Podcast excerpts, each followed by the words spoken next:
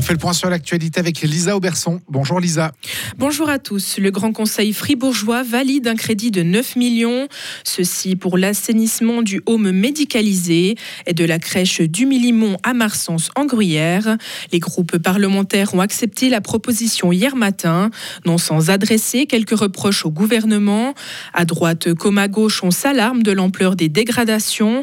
Benoît Glasson est député pour le Parti libéral radical. On ne vous laisse pas travailler dans le privé avec un bâtiment dans un tel état.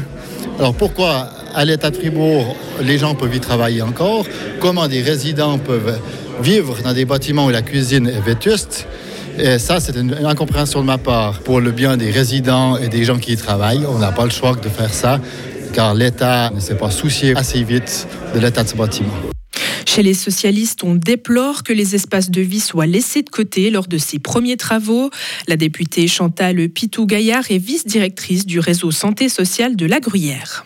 Il y a des lieux communs dans ce bâtiment. Euh, pour exemple, il y a une salle à manger dont les derniers travaux de peinture datent d'avant 2000 et qui nécessitent vraiment d'être faits. Quand on parle d'un montant qui monte à presque 9 millions, on peut peut-être imaginer que quelques dizaines de milliers de francs puissent être pris en compte pour ces travaux un peu plus modiques.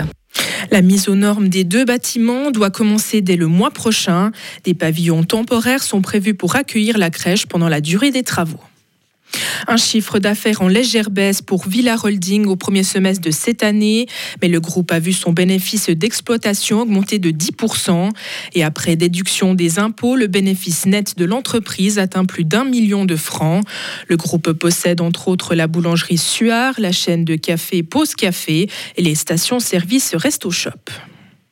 Économie suisse veut peser dans la campagne électorale fédérale, et cela même si la fêtière des grandes entreprises ne soutient pas directement des candidats. Elle a tenu un meeting hier à Zurich pour reformuler ses revendications. Plus de considération pour les besoins de l'économie, moins d'administration, de lois et d'idéologie. Économie suisse plaide aussi pour un accord avec l'Union européenne. La directrice romande d'économie suisse, Christina Gaggini. Ce n'est pas que le Conseil fédéral qui est à la manœuvre, il y a aussi les syndicats qui bloquent depuis maintenant des années. Et nous, ce que nous demandons, eh bien, c'est maintenant de faire preuve de sens de compromis. Nous avons besoin de maintenir l'accès au marché européen et à sa main-d'œuvre. Et la seule solution passe par la résolution des quelques questions institutionnelles, certes importantes, mais qui ne doivent pas tout bloquer. On a beaucoup de peine à trouver une solution sur la question de la protection des salaires. Nous y tenons. Nous ne voulons pas de dumping salarial en Suisse, mais nous estimons que les syndicats en particulier font preuve de trop d'idéologie ou avancent des peurs qui nous paraissent infondées. Plusieurs représentants des partis politiques étaient présents à Zurich, tout comme le président de la Confédération, Alain Berset. Retrouvez toute l'info sur frappe et frappe.ch. La météo avec Frappe, votre média numérique régional. Cette journée de samedi s'annonce ensoleillée et chaude. Quelques bandes de nuages en Valais ce matin, des cumulus cet après-midi sur le relief, mais rien de bien grave. Il fait au minimum 16, au maximum 30 cet après-midi.